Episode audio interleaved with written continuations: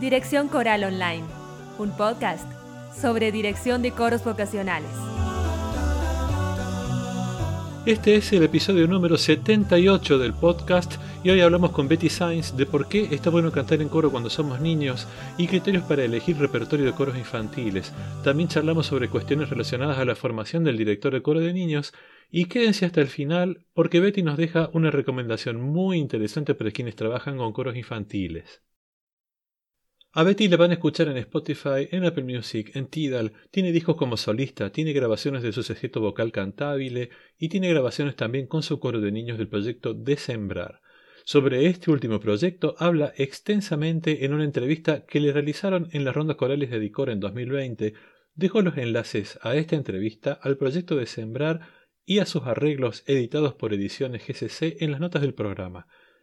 Betty plantea que un coro es un lugar donde ser feliz y transforma esta frase en una filosofía que guía su trabajo como directora de coros infantiles. De esto hablamos hoy. Vamos a la entrevista. Hola Betty, ¿cómo estás? Muy bien, eh, Gustavo. ¿Cómo te va vos? Decíamos hace un rato, hablando fuera de micrófono, que probablemente nos hayamos conocido hace muchos años, pero no nos acordamos mutuamente. Así que un gusto en todo caso volvernos a encontrar o, conocernos, como, como fuera. Claro, sí. Sobre todo para hablar de lo que vamos a hablar. Claro, sí. Este, creo que no, creo que no te conté, y no está mal que, lo, que, esto quede grabado. Em, este episodio va a salir, aunque lo estamos grabando en julio, va a salir en abril, en abril, sentime, va a salir en agosto, eh, que es como siempre se celebra el, Día del Niño, bueno, no sé cómo se le dice ahora, el de las infancias, eh, con, con, el sentido inclusivo. Eh, y entonces forma parte de una serie de episodios dedicados a la música coral infantil que estoy grabando en este momento.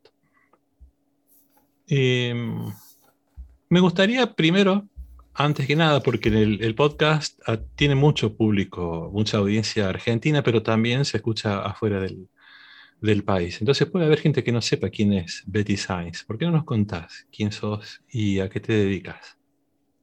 Mira, Betty, todo, todo tiene un principio en mi experiencia de niñita cantora. Por, esto yo te, por eso yo te lo quería contar, porque mi experiencia de niñita cantora se dio en Córdoba. Yo empecé en Córdoba a cantar en el coro de niños cantores de Córdoba, dirigida por Herbert Dill. Herbert Dill, mi gran maestro.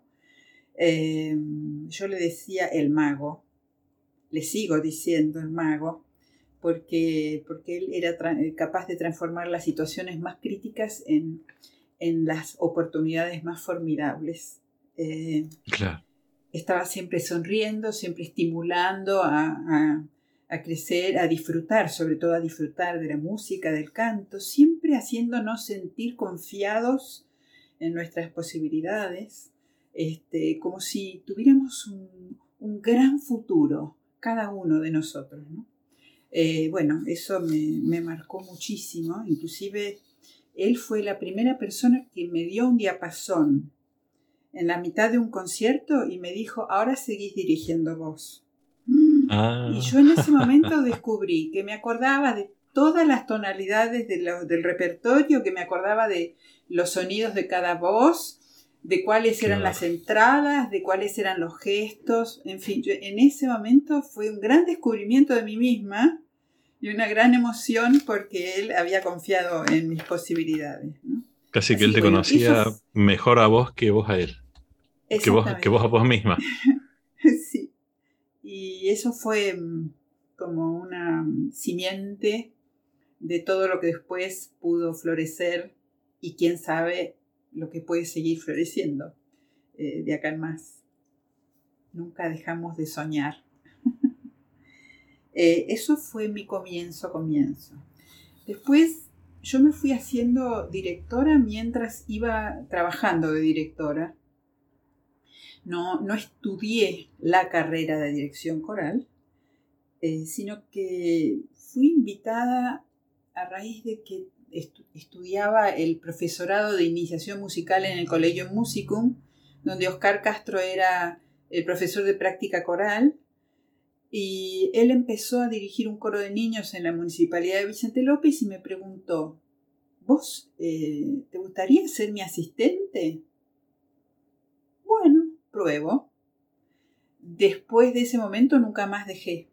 Eh, digamos, empecé como asistente, después de un año él siguió con la universidad y yo me quedé a cargo del coro y a partir de ahí seguí aprendiendo junto con los chicos. Este, después seguí con un coro de, jóvenes, el vocal del ángel que vos mencionabas. Mm. Eh, después seguí dirigiendo otros coros de, adultos. Después dirigí desprendido, un, desprendimiento del vocal del ángel, un sexteto vocal masculino. Eh, con el cual hice mis, experimentos eh, de, búsqueda del color del contratenor. hicimos un lindo trabajo juntos, disfrutamos muchísimo. Y después de un tiempo me convocó Mariana para el proyecto eh, de Sembrar. Eh, fue como volver al comienzo, porque Mariana fue una niñita cantora de mi primer coro de niños. Sí. Eh, así en Vicente López. En Vicente López, sí. Este, ella siempre cuenta que Oscar Castro cuando fue a la escuela a buscar, porque él iba, recorría las escuelas públicas de la zona y invitaba a los chicos a cantar y los invitaba a, cantar a cada uno una canción para él. Y ella siempre se acuerda que ella eligió el gallo pinto. Así que dio su primer recital solista con el gallo pinto. Eh, los chicos recuerdan esas cosas, ¿no? sí. Y recuerdan lo que pasa entre ellos y la persona que los invita. Este, y eso es algo que tenemos que tener muy en cuenta los directores de niños. Creo que con los adultos pasa lo mismo, pero con los niños y las niñas es muy especial ese primer encuentro. Bueno, no sé cómo seguir. Toda mi vida canté en coros, toda, desde que me acuerdo canté en coros, porque no solamente de chiquita con, con Herbert, sino que después seguí cantando en la escuela, en la escuela secundaria, después en, los coros de la iglesia, en, el GCC canté también. Eh, y, después llegó un momento en que no podía eh, ambas cosas, cantar como coreuta y dirigir porque era, y además ser mamá y tener la familia, era, era, muy intenso todo, entonces opté por dedicarme a la dirección pero es, una actividad eh, muy parte de mi vida, importante, muy, muy importante. Este, los recuerdos que tengo de, todos los directores han sido maravillosos, aparte de, digamos, de, la práctica de dirección eh, en mi formación, fue muy importante otros cursos que fui haciendo en paralelo, cursos de dirección, cursos de análisis, que estudié con con el mismo Néstor, estudié con eh, Pep Prats, con Werner Pfaff, eh, hice cursos también con eh, Graciela Tarquini de análisis, maravillosa, y con Néstor Sadov, cuando empecé con el sexteto cantabile, como este, las primeras obras eran del Renacimiento español, entonces estuve haciendo cursos con él de estilística, en fin, muchos eh, grandes maestros me han, ayudado en, esta, en, este, en este camino de aprendizaje eh, y estoy muy agradecida. Y hay dos nombres que,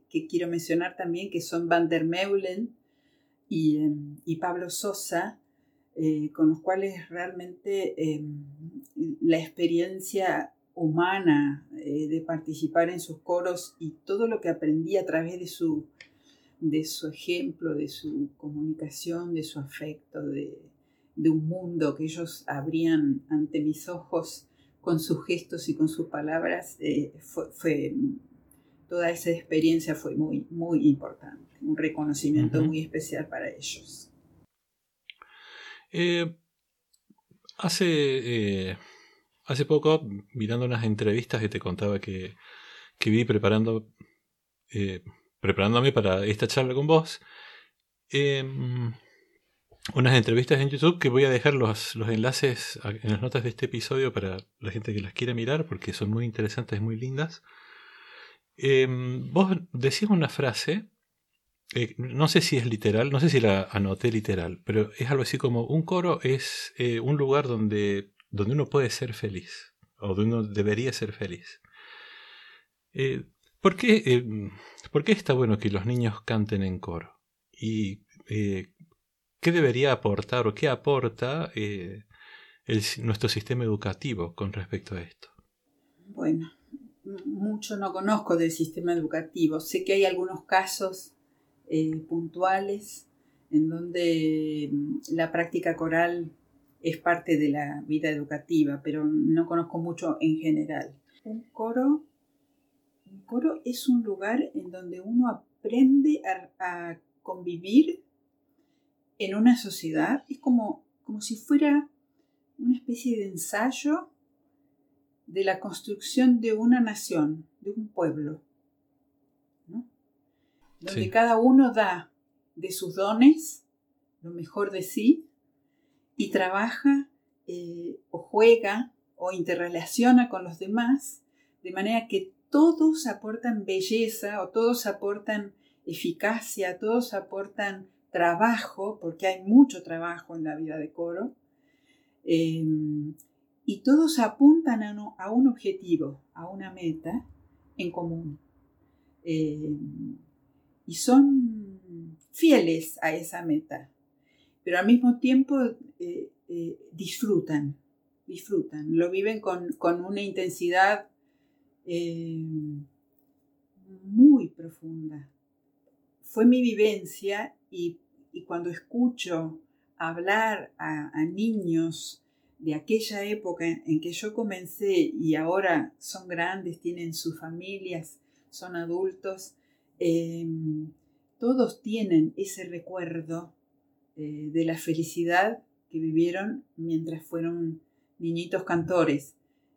Creo que los coros de adultos también tienen, eh, por lo menos en mi experiencia, tienen esa sensación, provocan ese sentido de pertenencia, de compartir, de, disfrutar, de que todo el grupo eh, crezca juntos, eh, de que cada uno da lo mejor de sí y que el trabajo del otro también depende de que yo haga lo mío. Eh, nadie se salva solo para usar un lugar común, ¿no? todos, todos aportamos al unísono y todos sentimos eh, es, un lugar de comunión. El coro es un lugar de comunión espiritual. Sí, claro. Sí, sí. Em, te cambio de tema y en realidad vuelvo a... Vos hablaste del proyecto de Mariana Reversky, em, que ya te convocó para empezar, para comenzar ahí. Este, ese proyecto se llama Desembrar, le cuento a, los, a las personas que no conocen. Y, e insisto que dejo los enlaces de, la, de una entrevista en, YouTube que ustedes dos hicieron para las rondas corales de Adicora el año pasado, en 2020. Una entrevista muy linda y donde cuentan muy a fondo en qué consiste ese proyecto. ¿Cómo, está de sembrar hoy, después de un año y medio de, irregularidades? De, sembrar em, se interrumpió eh, el trabajo en marzo, cuando comenzó la cuarentena. Allí ya no nos pudimos encontrar más presencialmente. Estuvimos intentando eh, sostener el contacto con los chicos a través de, los medios que nos da la tecnología, pero eh, e, era muy difícil, muy difícil porque estaban todos los chicos muy saturados de pantalla.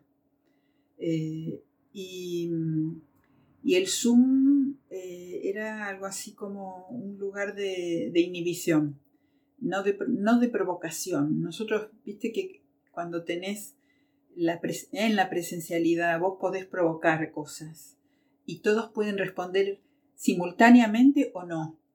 Eh, eso en el Zoom es imposible. En el Zoom cada uno tiene que responder en su momento y si no, eh, es, imposible. Eh, entonces, bueno, poco a poco eso fue quedando. Nosotros cada tanto eh, íbamos enviando alguna cancioncita a las maestras, eh, a los chicos, o propuestas, o jueguitos para hacer.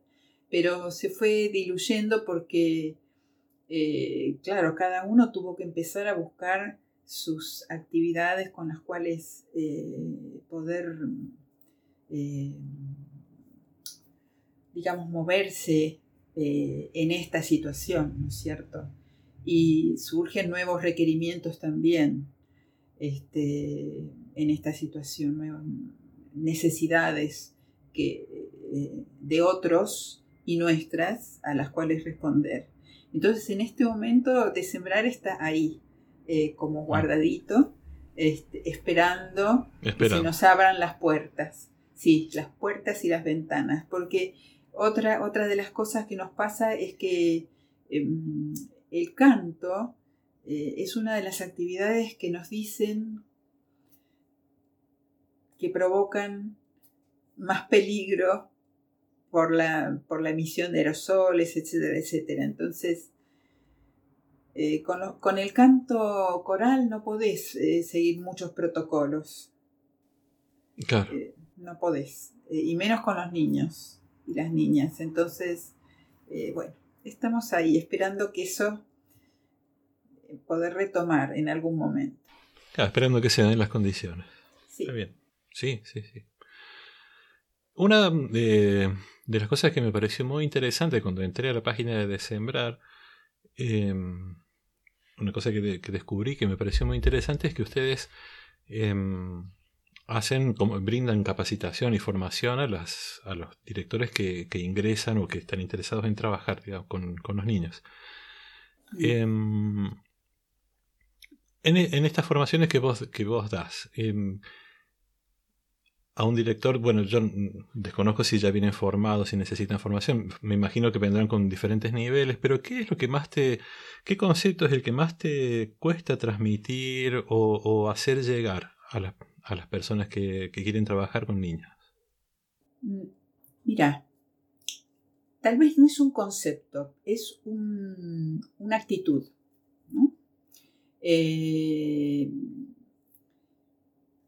hago mucho, mucho énfasis en el hecho de que a los ensayos los directores vamos preparados.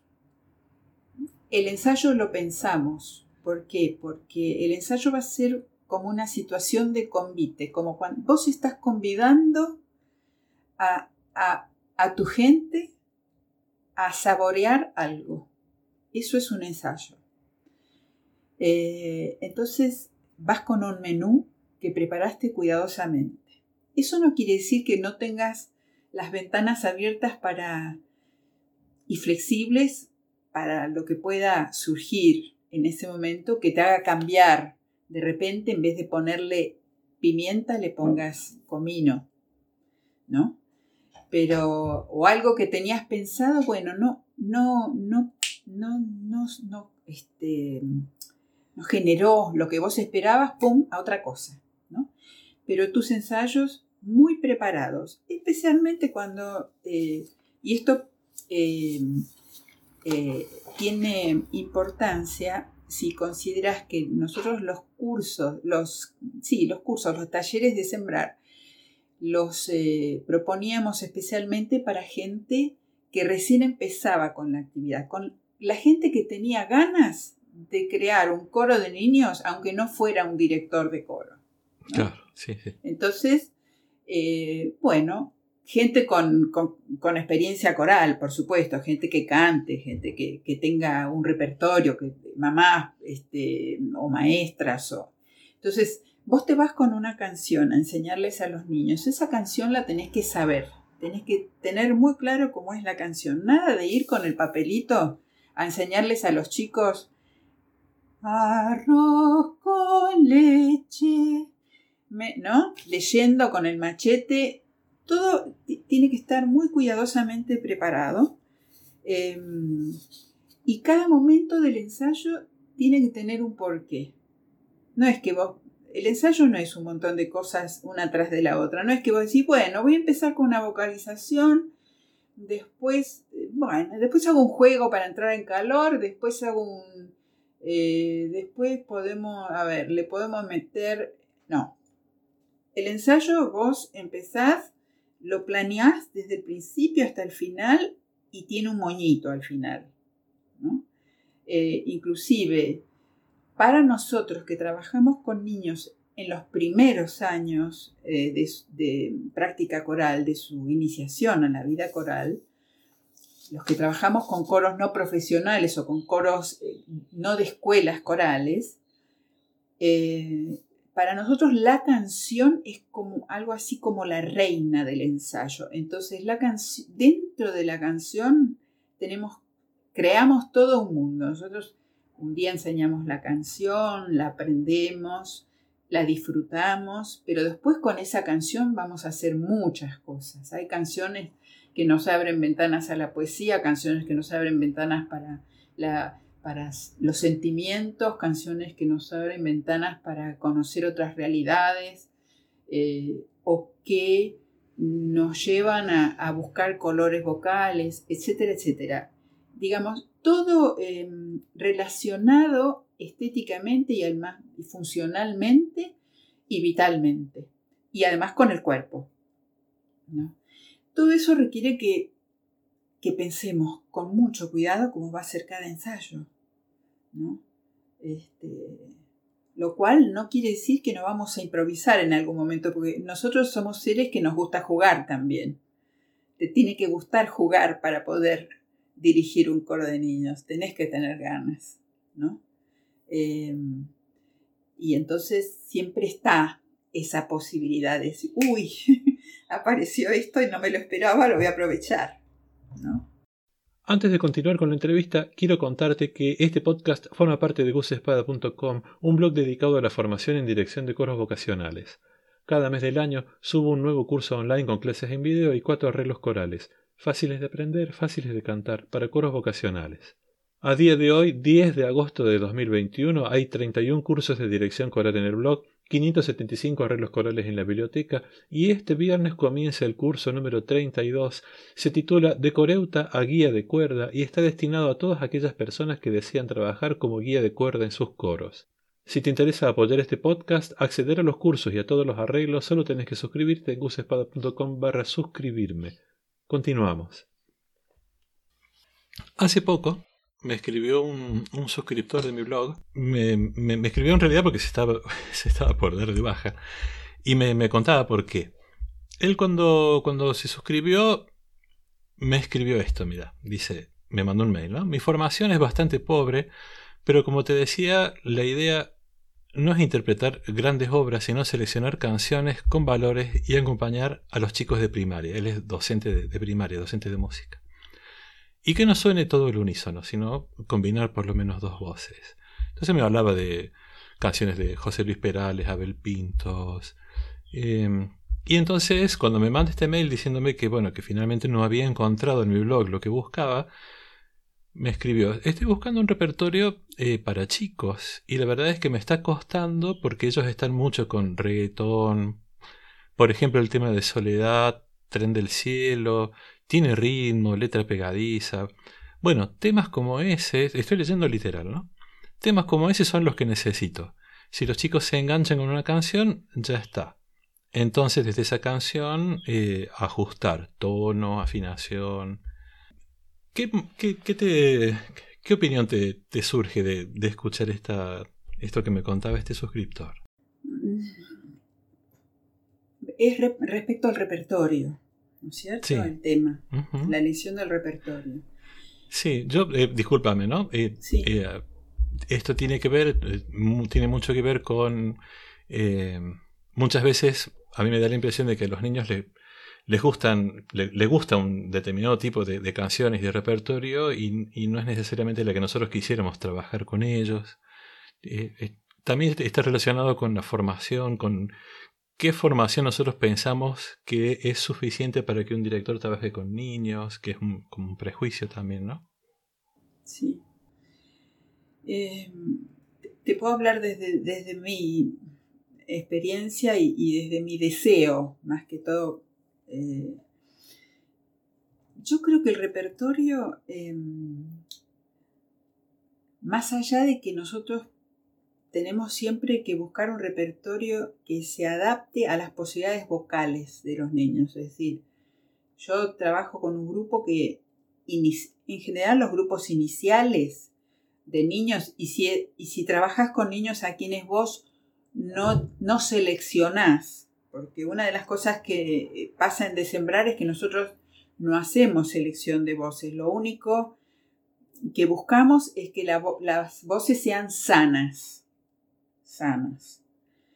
Eh, fuera de eso, eh, no, no, hacemos selección de voces. Entonces, entonces, en general, cuando vos empezás con un grupo y durante los primeros dos años, vos buscas un repertorio que esté entre dos mm, alturas eh, a las cuales ellos puedan acceder sin lastimarse. Vamos a pensar en un Do 5 y un Do 4, ponele ahí un poquito más abajo, un poquito más arriba, ¿no es cierto? Entonces, eso es lo primero que te va a guiar para buscar canciones, repertorios, que el rango no exceda. Generalmente las canciones de los cantantes populares eh, comerciales son canciones que exceden en mucho ese rango, que van o mucho más arriba o mucho más abajo. Entonces, ¿qué sucede?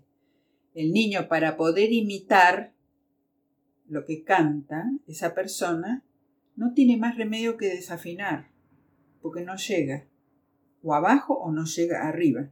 Generalmente cuando canta un tenor, y el niño quiere copiar, es demasiado alto, ¿no? Y cuando canta una mujer, generalmente es demasiado grave. Las cantantes populares cantan muy abajo, muy grave. Entonces, desde ese punto de vista, ya es un problema. Y además, la amplitud del rango, ¿no? La cantidad de... De, las melodías. Cómo se extiende hacia arriba y hacia lo grave, es demasiado extenso. Entonces, mirándolo desde ese punto de vista, esas canciones no son las adecuadas. No quiere decir que esté mal que les gusten, pero no son las adecuadas.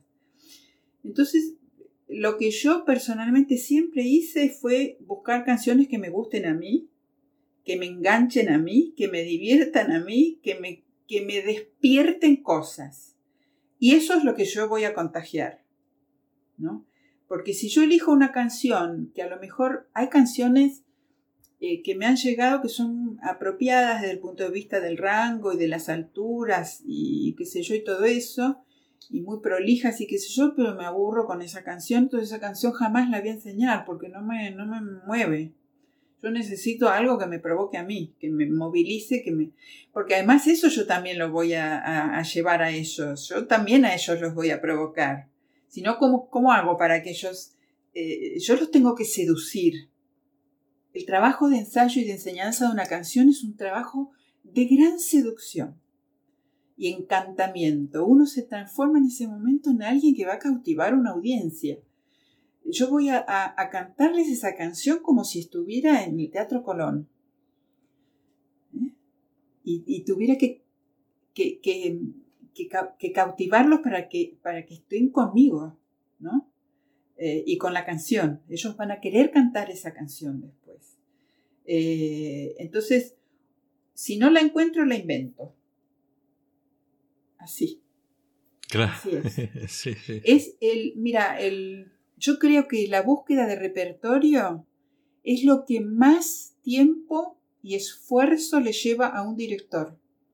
Son horas y horas y horas escuchando música cuando vos no, no sos un creador nato. Son horas y horas y horas que escuchás y escuchás y escuchás y escuchás y escuchás y escuchás. ¿no? Y para los niños la música em, popular, em, folclórica, digamos, ¿no? Eh, antigua, tiene un montón de tesoros. ¿eh? todo lo que sean bagual, las coplas, eh, vitalas, ahí tenés un montón de cosas ya por donde empezar. Y a ellos les fascinan porque eh, tienen mucha poesía, esas canciones. Y muchas sugerencias como para poder viajar con la imaginación. ¿Y qué habrá querido decir con esto, no? Eh, uno se pregunta muchas veces. Este, uno, uno, cree que folclore no, no, puede andar con los niños, pero, eh, por ejemplo, la Vidala, la Vidalita Chayera, esa que es Algarrobo, algarrobo, qué gusto me dan tus ramas, ¿no? Hay, hay una poesía, dice, qué gusto me dan tus ramas cuando empiezan a brotar. Hasta ese momento, ¿qué puedo decirle a un chico? Pero ¿por qué le dan gusto? Porque empieza el carnaval. Entonces, a partir de ese momento. Es un salto a imaginarse todo lo que es la celebración del carnaval. Te vas a La Rioja, te vas a, a las provincias que lo bailan, que lo juegan, que tiran harina, este, que celebran la chaya. Eh, con, la música nuestra, ancestral eh, y folclórica, podés hacer un mundo. Entonces, desde ese punto de vista, es tan ilimitado todo el material que tenemos que, este, que bueno, aprovecho para hacer una invitación a buscar por ahí a los, a los, que, a los maestros que quieran incursionar en la dirección de coros infantiles, porque se van a encontrar con lo inesperado y bello. Buenísimo. Betty, em, siento que podríamos estar horas charlando este, sobre todo esto, y, pero se nos, se nos va a hacer muy largo el episodio, así que te propongo que terminemos la entrevista. Em, ¿Alguna otra cosa que, quieras, que quieras contar, que quieras decir? Un, tema importante eh, es el de la poesía. Los niños son grandes consumidores de la poesía. Eh, entonces, sí, invitar a todos los que quieren incursionar por en el trabajo de dirección coral infantil a buscar eh, canciones con poesía, con poesía, que digan cosas que tengan que ver con, con el sentimiento, que tengan que ver con el paisaje, eh, que tengan que ver con las emociones, que tengan que ver con, no sé, con la poesía, distintas maneras de describir, invitar a los chicos también a hacer poesía. Nosotros podemos con una bagualita extraerle los sonidos a la baguala y ponerles nuestras propias palabras, ¿no? Por ejemplo, un día de sol, vamos a hacer bagualas que hablen del sol y de los colores que el sol provoca en, en las hojas, en el agua, los sonidos de los pájaros. Vamos a hacer bagualas con eso por ejemplo. Los niños vuelan, los niños son grandes creadores. Es muy importante que podamos ah, provocar eso, provocarlos, provocarlos a que se les abra su, su, mente, su espíritu, el corazón, el alma y empiecen a, a, producir, a producir. Con eso viajan, no, no hay límite, la libertad, viste, llega hasta donde no te imaginas. Y creo que eso es una, una, una gran llave que le podemos dar a los niños y las niñas. Betty, te agradezco muchísimo por este rato. Te mando un abrazo fuerte. Un abrazo y muchas gracias por invitarme. Y esto es todo lo que tenía para compartir con ustedes hoy. Muchas gracias por escuchar, por compartir este episodio si les gustó, por suscribirse a los cursos y arreglos del blog, por darle a seguir este podcast y por todos los comentarios que siempre me hacen llegar a usespada.com barra contacto. Un abrazo y nos vemos la próxima.